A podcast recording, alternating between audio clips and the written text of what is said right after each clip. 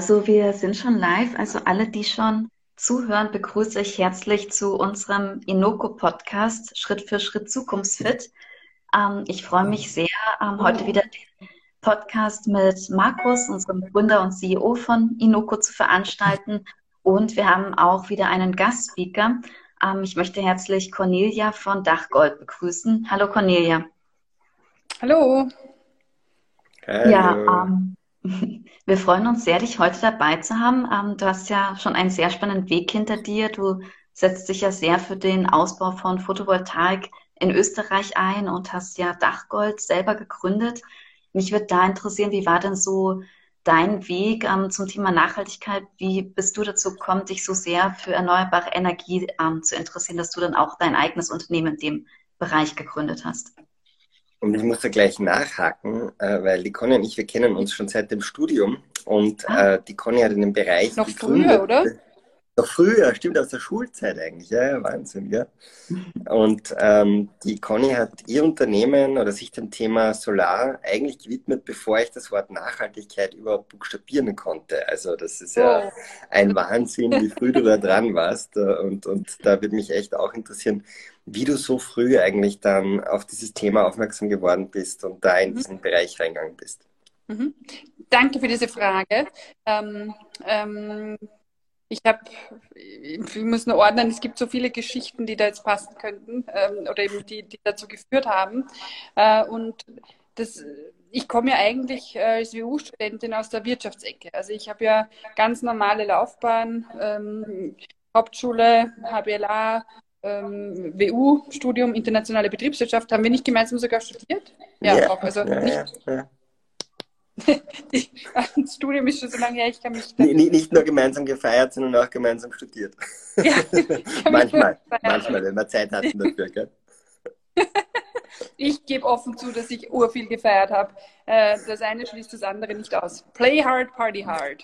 Genau. Ähm, und die, also ich habe bis zum Ende meines Studiums eigentlich nichts mit dem Thema zu tun gehabt. Und es war dann tatsächlich dieser, also ein, ein Punkt war eine nächtliche Einge also ich habe ich hab meine erste Diplomarbeit verbockt. Ich wollte sie ähm, am Institut für Englisch schreiben, irgendwas mit Innovation. Und ich habe mir gedacht, das geht einfach.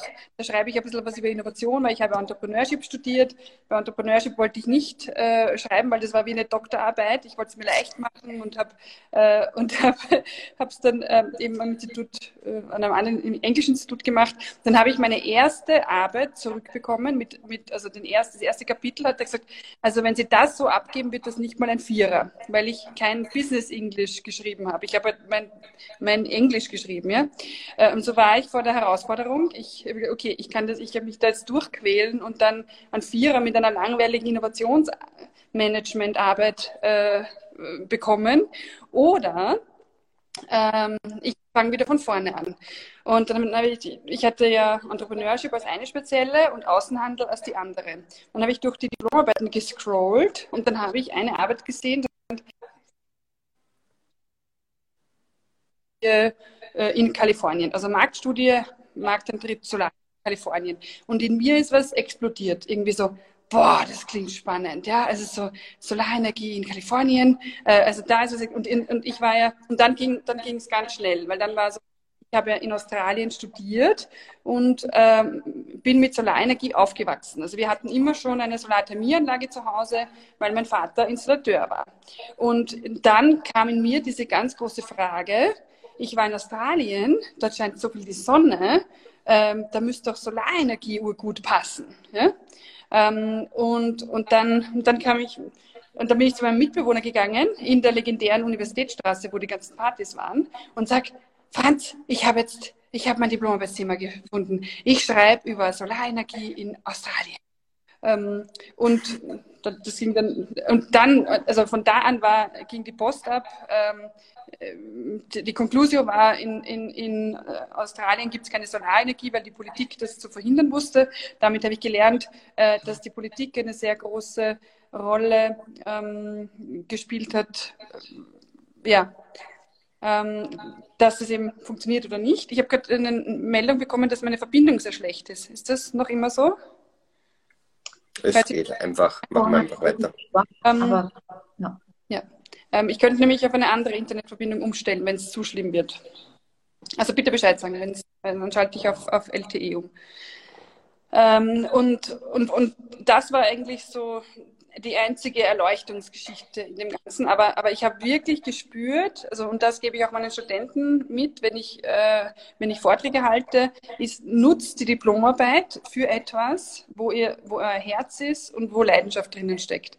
Und, und das war für mich der Start. Und dann äh, halte ich stundenlange Vorträge darüber, wie es dann weiterging. Aber ähm, ich habe dann meinen Mentor gefunden, äh, Hermann Scheer, ich habe dann alle Bücher dazu gelesen, es hat mich einfach urinteressiert. Und dann und wenn man dann mal reinkommt, kommt man eh nicht mehr raus. Ja? Also wenn man dann äh, sich, mal, sich mal mit den Dingen beschäftigt, das ist ja unglaublich, was da so rundherum passiert. Und, äh, und so war dann der, der Startschuss, sage ich mal.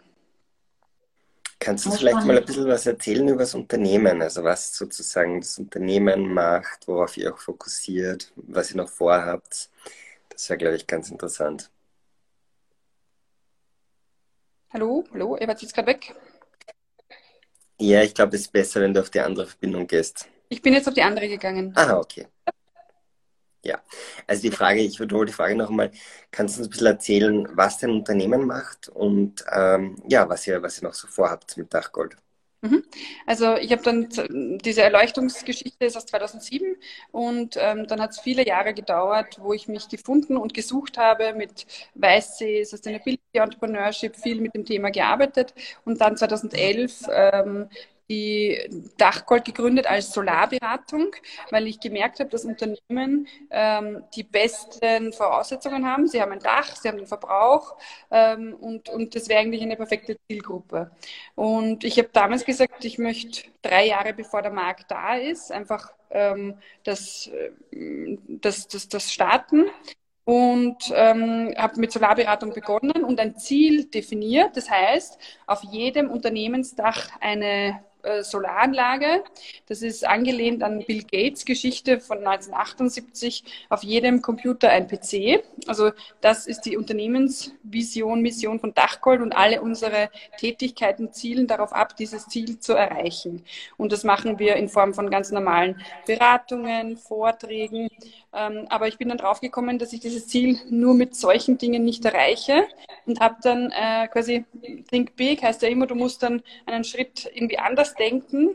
Und so ist dann die Initiative 1000 und ein Dach entstanden, wo wir als One-Stop-Shop Unternehmen von der Erstberatung über die Wirtschaftlichkeitsberechnung, über die Umsetzung, die schlüsselfertige Umsetzung der Photovoltaikanlage bis hin zu PR-Arbeitern abnehmen und wirklich schlüsselfertige Projekte umsetzen und uns zum Ziel gesetzt haben, diese 1000 und ein Dächer bis in, in sieben Jahren, das ist auch Bill Gates inspiriert, äh, er meinte ja auch immer, die Menschen überschätzen, was sie in einem Jahr schaffen können und unterschätzen, was sie in sieben Jahren schaffen können. Und es ist wirklich unfassbar. Das Ziel, das wir uns damals gesetzt haben, war, wir haben zwei Projekte dem, im ersten Jahr gemacht. Ja, und 1000, das war so völlig, äh, völlig, völlig, völlig utopisch. Ja.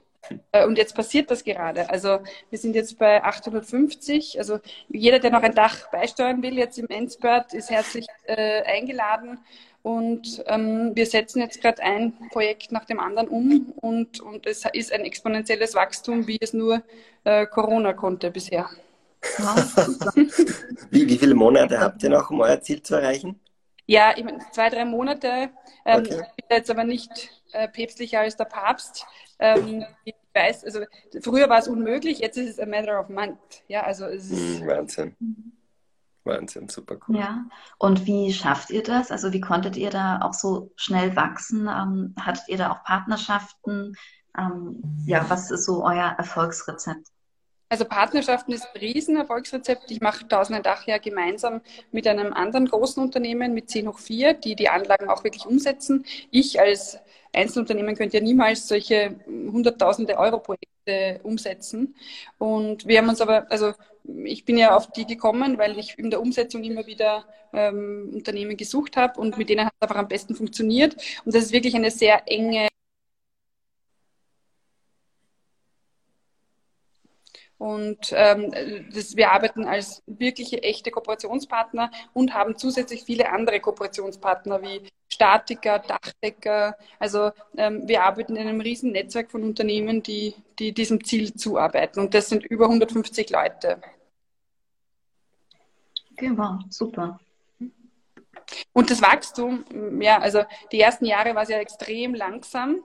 Ähm, da war es eher das, okay, wie, wie, wie, wie managt man überhaupt Mitarbeiter mit so geringen ähm, Anzahl von Projekten. Und jetzt, das, die letzten zwei Jahre waren schon heftig im, im Wachstum. Ja. Also da, da kommt man, äh, ja, es geht dann die Feuerwehr und wir haben aber einen Wert integriert als Team, der heißt äh, Stärke im Kollektiv. Und wenn ein Problem da ist, dann, dann, dann schreien wir um Hilfe und, ähm, und schauen, dass wir es gemeinsam lösen.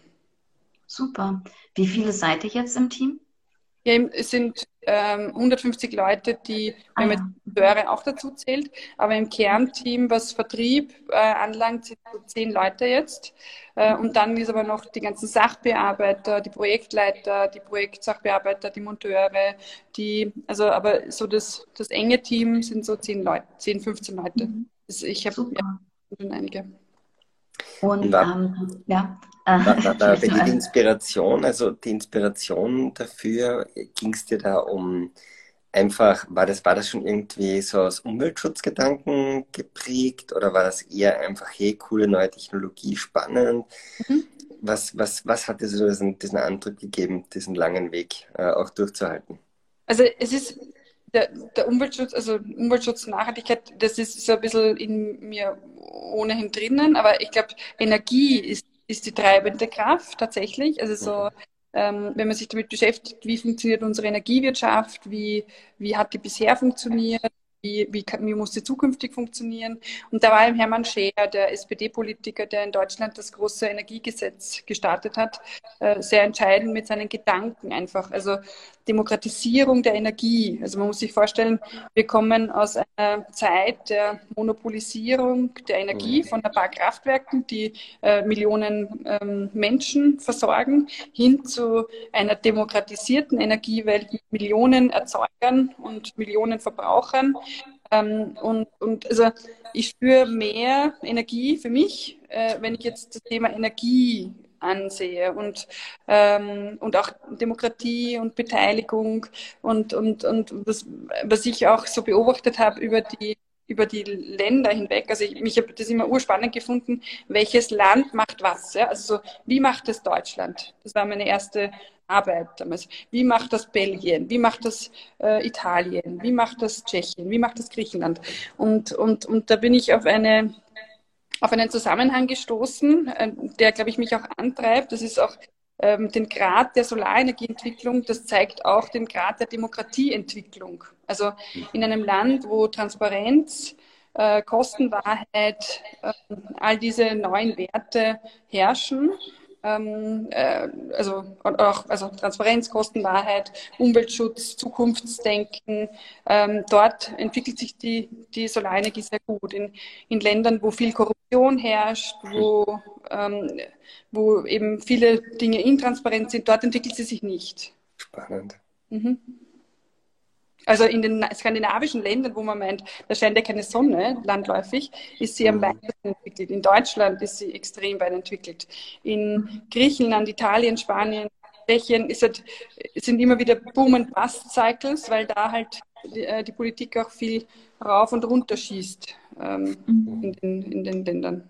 Ja, so Förderungen helfen dann sicher auch. Also da wollte ich eben auch fragen, ähm, wie es dazu kam, dass jetzt so viel, ähm, also die Nachfrage so gestiegen ist. Also wahrscheinlich zum einen durch das Bewusstsein für Nachhaltigkeit generell, für die Klimakrise, ähm, aber die Förderungen, nehme ich an, haben sicher da auch eine große Rolle gespielt, oder? Mhm. Ähm, es ist eben, ähm, man muss immer unterscheiden zwischen Förderung und Rahmenbedingungen. Beides braucht es. Also Geld alleine reicht auch nicht.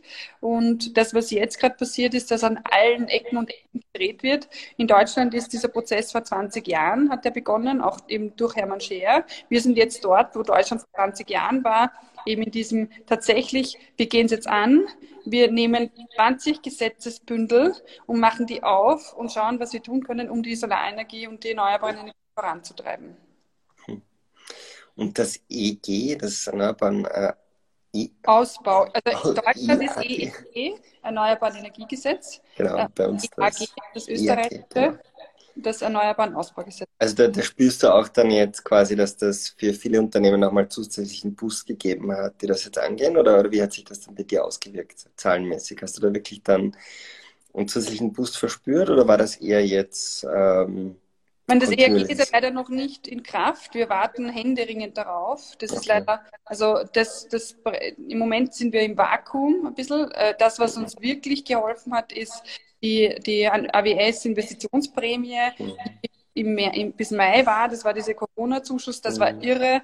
Das war extrem gut gemacht. Das war zielgerichtet. Es war ganz klar. Es war lang genug äh, verkündet. Sowas hilft. Ja. Also, was, was immer ein Problem ist, sind ähm, eben immer kurze Antragsfristen so und, und eben jetzt warten alle sehnsüchtig auf das Erneuerbare Ausbaugesetz. Das steht jetzt noch in EU-Gremien fest und so. Also äh, es ist ein großes Paket und das dauert eben auch. Also wir kriegen da jetzt was richtig, richtig Großes und jetzt müssen wir die Monate noch durchhalten, auch wenn es schwierig ist, weil man für nächstes Jahr ziemliche Unsicherheit noch hat. Aber wir, wir müssen jetzt trotzdem die Projekte vorbereiten. Machen wir auch. Und, und ich sage immer, die, die warten, bis das Gesetz da ist, sind dann meistens zu spät dran. Also es ist wichtig, jetzt mit der Projektentwicklung zu starten. Das machen wir auch am laufenden Band. Und dann, wenn die Förderung da ist, dann reichen wir alle im Bauschenbogen ein. Also es ist jetzt der beste Zeitpunkt, um sich vorzubereiten. Wir wissen ja schon ungefähr, was kommt. Wir können noch nicht die genauen Cent und Euro eintragen, aber aber und, und jetzt das, was jetzt kommt, das wird einen Mega-Boom auslösen, der ja, also die Mengen, die da kommen sollen, sind das drei- und vierfache von dem, was bisher da war.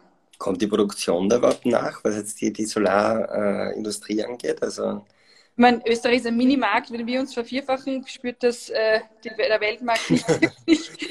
ja. ja, aber wir sind ja nicht die Einzigen, die da jetzt massiv ja, nachlegen. Wie, wie schaut es da aus mit den Kapazitäten? Also das Problem ist eher, dass China Energie, also Energieengpässe ähm, hat. Also mhm. da sind wir wieder beim Thema Energie. Strom ist nicht mehr die gottgegebene, immer da äh, in Überflussgeschichte. Äh, und es ist ganz wichtig, dass wir endlich beginnen, unsere eigenen Kapazitäten aufzubauen und nicht so abhängig von, von allen anderen Energieformen sind. Und eben, es, es heißt jetzt, Leinen los, wir müssen alle raschest ausbauen und ähm, ja, es wird ein paar Lieferverzögerungen geben um das eine oder andere Monat, äh, wenn, wenn irgendwo stillsteht. Das heißt aber nicht, dass man die Anlagen nicht bauen kann. Das dauert halt alles ein bisschen länger.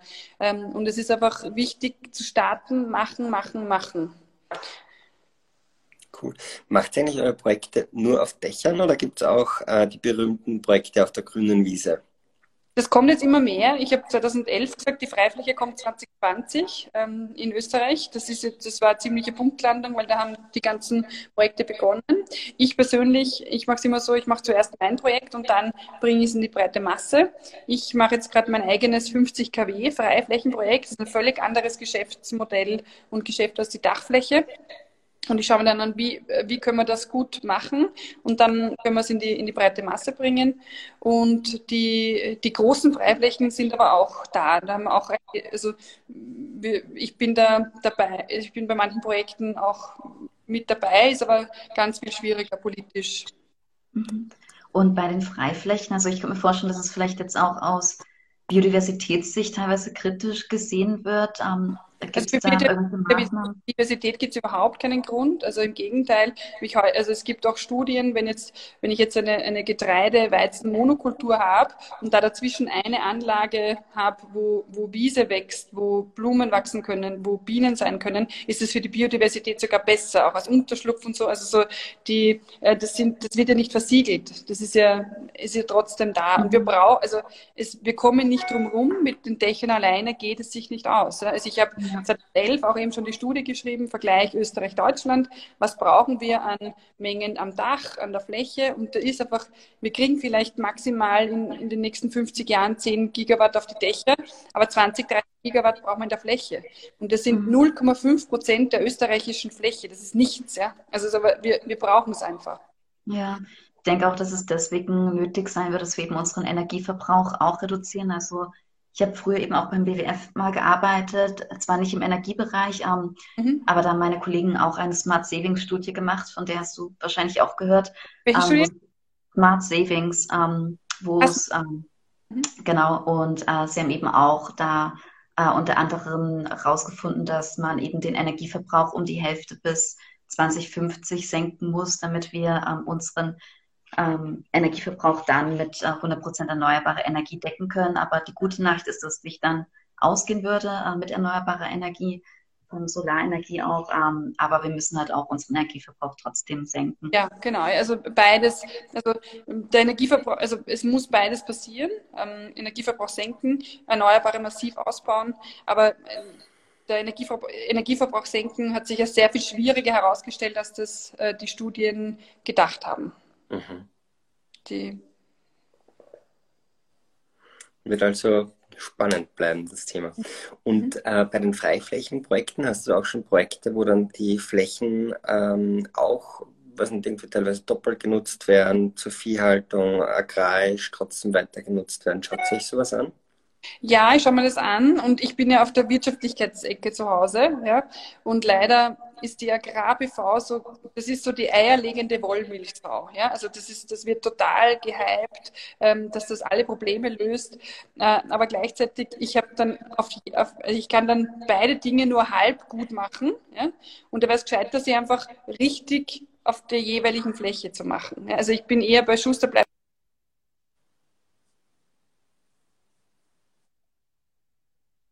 Ich kann, ich kann billigen Strom mit einer klassischen Freiflächenanlage produzieren. Der Strom kostet viel mehr. Wenn ich da jetzt äh, Fundamente bohren muss, ich muss, wenn ich das erhöhe zum Beispiel, kostet die Anlage zwei, drei, viermal so viel. Ja? Wow. Also, weil ich muss dafür, die Windlasten sind ganz anders, der Bau ist viel schwieriger, ich muss das mit schweren Beton einbetonieren, anstatt dass ich es einfach nur äh, mit Wurzeln äh, befestige. Ja? Also ich brauche viel mehr Material für diese Agro-PV-Anlage ähm, und auch die Bewirtschaftung ist viel teurer. Das heißt, ich, ich, also ich, bin da, ich bin in meiner Meinungsbildung dazu noch nicht ganz fertig, ja? Ähm, aber mhm. ich, es, ist, es ist schon, es ist so dieses Wunschdenken, dass das alles löst, genauso wie wie, wie äh, überdachte Parkflächen. Ja? Ähm, das kostet einfach vier, fünf, sechs Mal so viel. Ja? Und wer soll denn das zahlen? Ja? Also ähm, wir wollen ja eigentlich günstige, saubere Energie. Mit diesen Dingen mache ich es halt wieder teurer, nur weil man sich dem Konflikt nicht stellen will. Natürlich ist das ein Konflikt, wir müssen darüber reden, äh, was wollen wir als Gesellschaft ähm, und, und das, es wird halt schwierig, dann wirklich die, die wirtschaftlich umzusetzen, diese, diese Sonderanlagen. Ich meine, Hühner drunter, Schafe drunter, super. Ja? Also ich werde bei meinem, ich werde es anlegen so als Blumenwiese, äh, vielleicht probieren mit Schaf, äh, Schafe als, als Mähroboter. Und ähm, Hühner könnte ich mir auch vorstellen. Das ist bei einer kleinen Anlage noch einfacher, aber bei den großen, du kannst ja nicht äh, 10.000, 20.000 Schafe da, wo sollst du die nachher hingeben? Ja? Spannend, ja. Na, sehr interessant auch deine, deine Meinung äh, dazu oder deine Einschätzung dazu zu hören, weil man natürlich, wie du sagst, da teilweise die Dinge auch sehr ähm, vielleicht schön geredet werden oder sehr viel Hoffnung einfach mitschwingt. Ja, ja. Und, und äh, aber allein, wenn man sagt, okay, man kann darunter dann Schafe halten und Hühner, das, und, und dann braucht man eben diese Fundamente und so weiter nicht. Das heißt, dann kommst du mit der normalen Anlage ohne Erhöhung aus. Äh, und die, die, die, die Schafe springen dann auch nicht irgendwie rauf auf das Solarzelt und zerstören irgendwas. Nicht so gut sind die ähm, Ziegen wahrscheinlich. Bitte? Die Ziegen, genau, die hüpfen drauf. Da gibt es ein urlustiges Ziegen-PV-Video. Das ist ein tolles Meme. Äh, das, ist so, das war für mich der Moment, so vor zwei Jahren, Solar ist Mainstream. Es gibt Ziegen-Memes auf Photovoltaik. Ja? das war so, yay, wir sind Mainstream. Cool. Was mich auch noch interessieren wird, wie lange hält so eine Solaranlage mhm. und ähm, wie ist das dann mit dem Recycling? Also weil, also teilweise werden ja auch da auch seltene Erden verwendet, denke ich. Also so die Produktion ist ja auch nicht ganz unumstritten, ähm, dass die nachhaltig erfolgt und dann auch ähm, ob man die Solaranlagen dann auch wieder gut recyceln und wiederverwenden kann, wenn es dann mal soweit ist in 25 Jahren oder so. Danke für deine Frage. Das sind nämlich gleich drei, vier Mythen verpackt, die einfach nicht stimmen. Ähm, die, ähm, also seltene Erden sind eher bei Batterien ja, die wir natürlich auch für die Energiewende brauchen. Aber eine Photovoltaikanlage ist eigentlich Sand, äh, Glas und Aluminium, wenn du so willst. Ja. Also Silizium ist so wie Sand. Das wird dann verschmolzen und dann in Scheiben geschnitten. That's it, basically. Ja. Ähm, die, und dann, dann klärt sich auch das Recycling ein bisschen besser auf.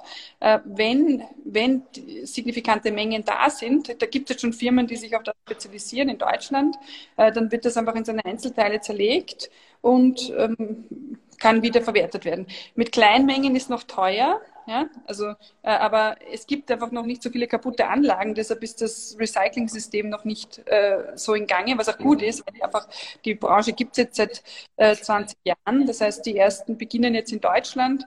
Da wird man das sehen, da haben sich schon Firmen darauf spezialisiert. Und äh, man, man, also das PB-Cycle-System ist schon in Kraft und kann dann, es kann sehr einfach rückgebaut werden.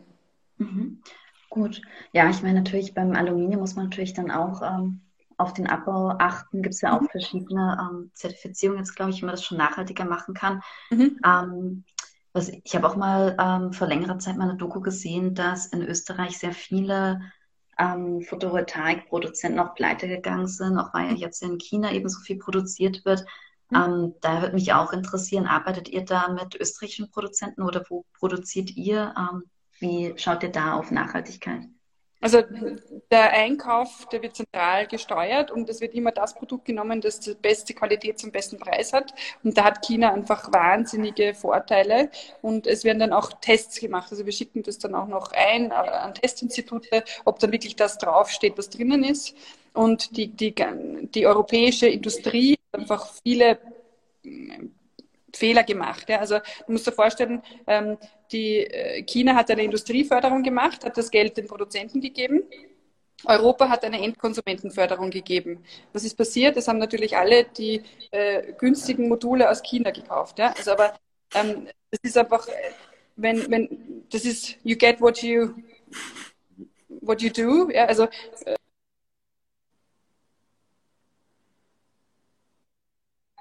es wird vielleicht die Produktion wieder zurück nach Europa kommen, aber dann braucht es in Europa eine, eine, eine Kehrtwende in allem, was äh, Verordnungen, Bürokratie, äh, Unternehmerfeindlichkeit äh, ist. Dann, dann, dann schaffen wir das vielleicht wieder in Europa, eine, eine Industrie wirklich aufzubauen. Wäre sicher auch wichtig. Ja? Und, und gibt es für, für die Produktion von ähm, PV schon irgendwie so Nachhaltigkeitskriterien, wo man drauf schauen kann, hey, ist, hat das, produziert dieser Anbieter mit Ökostrom selber oder verwendet er den Kohlestrom für die Produktion oder wie werden die Rohstoffe abgebaut? Gibt es da schon irgendwie Zertifikate, auf die man schauen kann, auf die man sich verlassen kann? Nein, leider nicht. Also das wird sicher hoffentlich auch kommen. Man, man kauft eben mit einem chinesischen Modul den chinesischen Energiemix ein. Äh, der ist dann auch eben, also wenn man ein in Europa produziertes Modul ist in einem, einem, einem halben Jahr, ja, äh, energetisch amortisiert, weil sie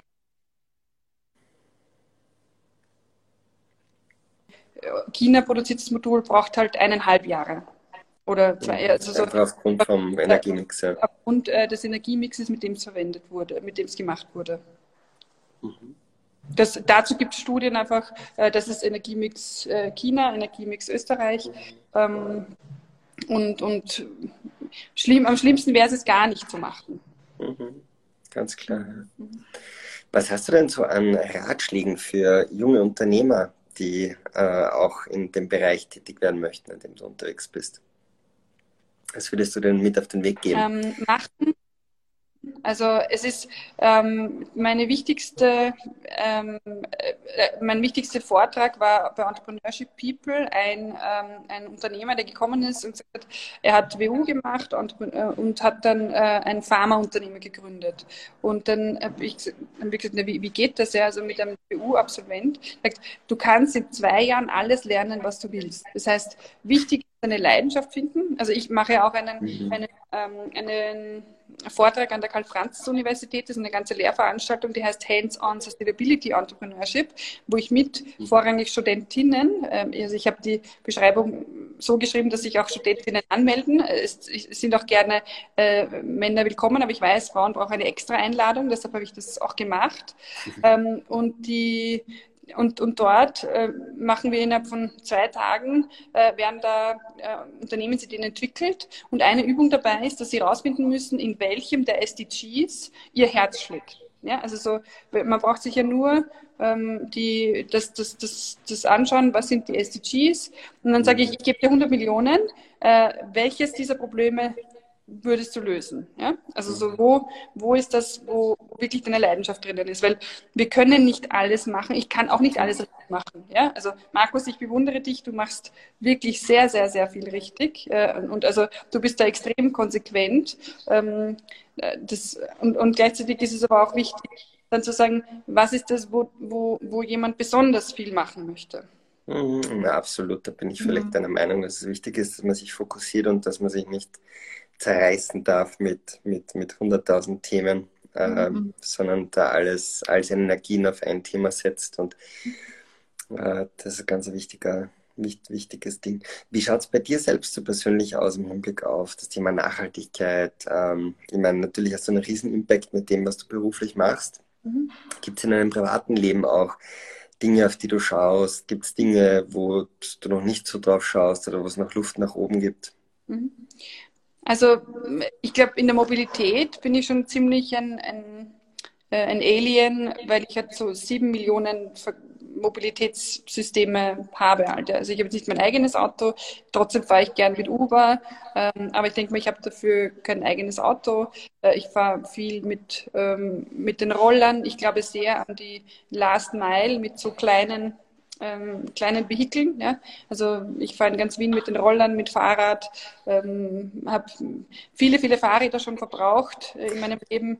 Ähm, die, wie, wie, wie, heißt dein, dein, wie hieß dein Fahrrad zu Schulzeiten? Rosinante oder so ähnlich? Nein, die, Ro die kennst du noch. Das, das gibt es auch immer, die Wiener Gazelle. Die Wiener äh, Gazelle. Äh, Wiener Gazelle ja. Die hat ein eigenes Twitter-Account, äh, falls sie gestohlen wird. Das ist helfen kann und hat, hat schon einmal äh, gewirkt. Sie wurde schon mal vermisst und wurde Wahnsinn. wieder. Wahnsinn. Die Wiener Gazelle sind. Wiener Gazelle. Ähm, cool. Ja, beim, beim Essen, ich bin keine Vegetarierin, aber schaue dort auf gute Qualität, auf äh, wenn, wenn Essen dann eben gute Sachen. Ähm,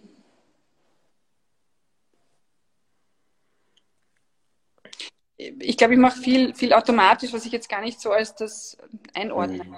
Mhm. Und Luft nach oben, wo gibt es die meiste Luft nach oben bei dir? Mm, ich fliege schon noch gerne weg, sage ich mal, ja, ab und zu. Also das, das ganz weglassen. Mm, ich, ich wünsche mir, dass, das, dass es Kostenwahrheit gibt in diesem Bereich. Mhm. Ähm, das wäre das Wichtigste. Absolut. Und, ähm, da wahrscheinlich am ehesten. Cool.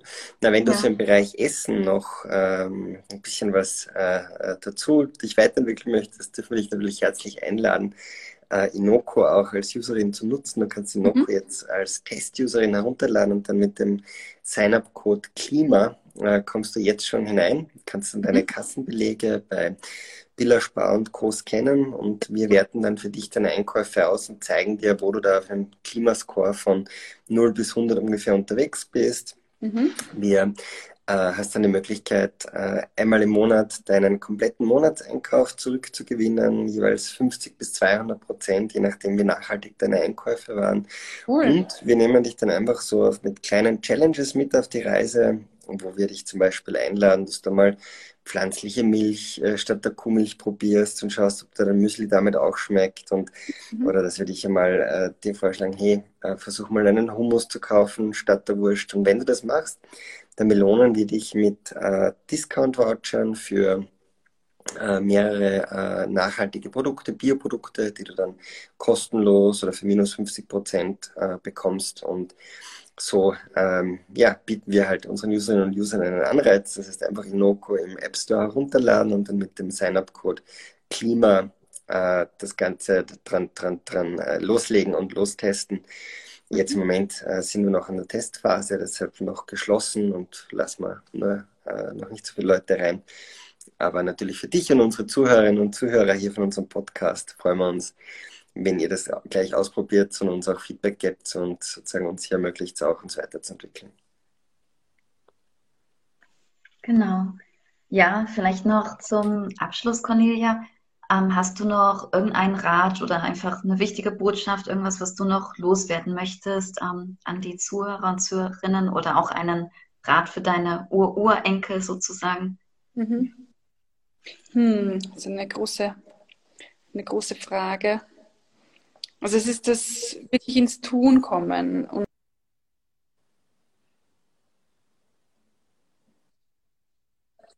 und wo, wo könnt ihr was machen und dann aber nicht aufgeben. Also das ist schon dieses Never Give Up. Ähm, das hat mich mhm. sehr geprägt auch vom, vom wer war das Winston? Ähm, ähm, ähm, Abraham Lincoln. Und also das ist alles, das wissen wir alle, die unternehmerisch arbeiten, äh, das ist alles andere als einfach. Es gibt so viele, also manchmal mhm. Gefühl, man wird nur ein, ein Problem nach dem anderen. Und dieses Never Give Up, ähm, das hat mich durch viele äh, schlimme Stunden schon getragen. Also wir haben irgendwie so im August ist immer so ein Peak Problems, wo irgendwie alles zusammenkommt.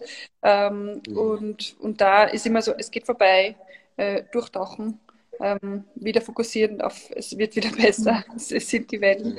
Und da, wenn man am richtigen Weg ist, dann nicht aufhören. Und die Schwierigkeit ist zu wissen, ist man am richtigen Weg oder verrennt man sich gerade? Und da äh, viel, viel Persönlichkeitsarbeit, das, ähm, die mein beruflicher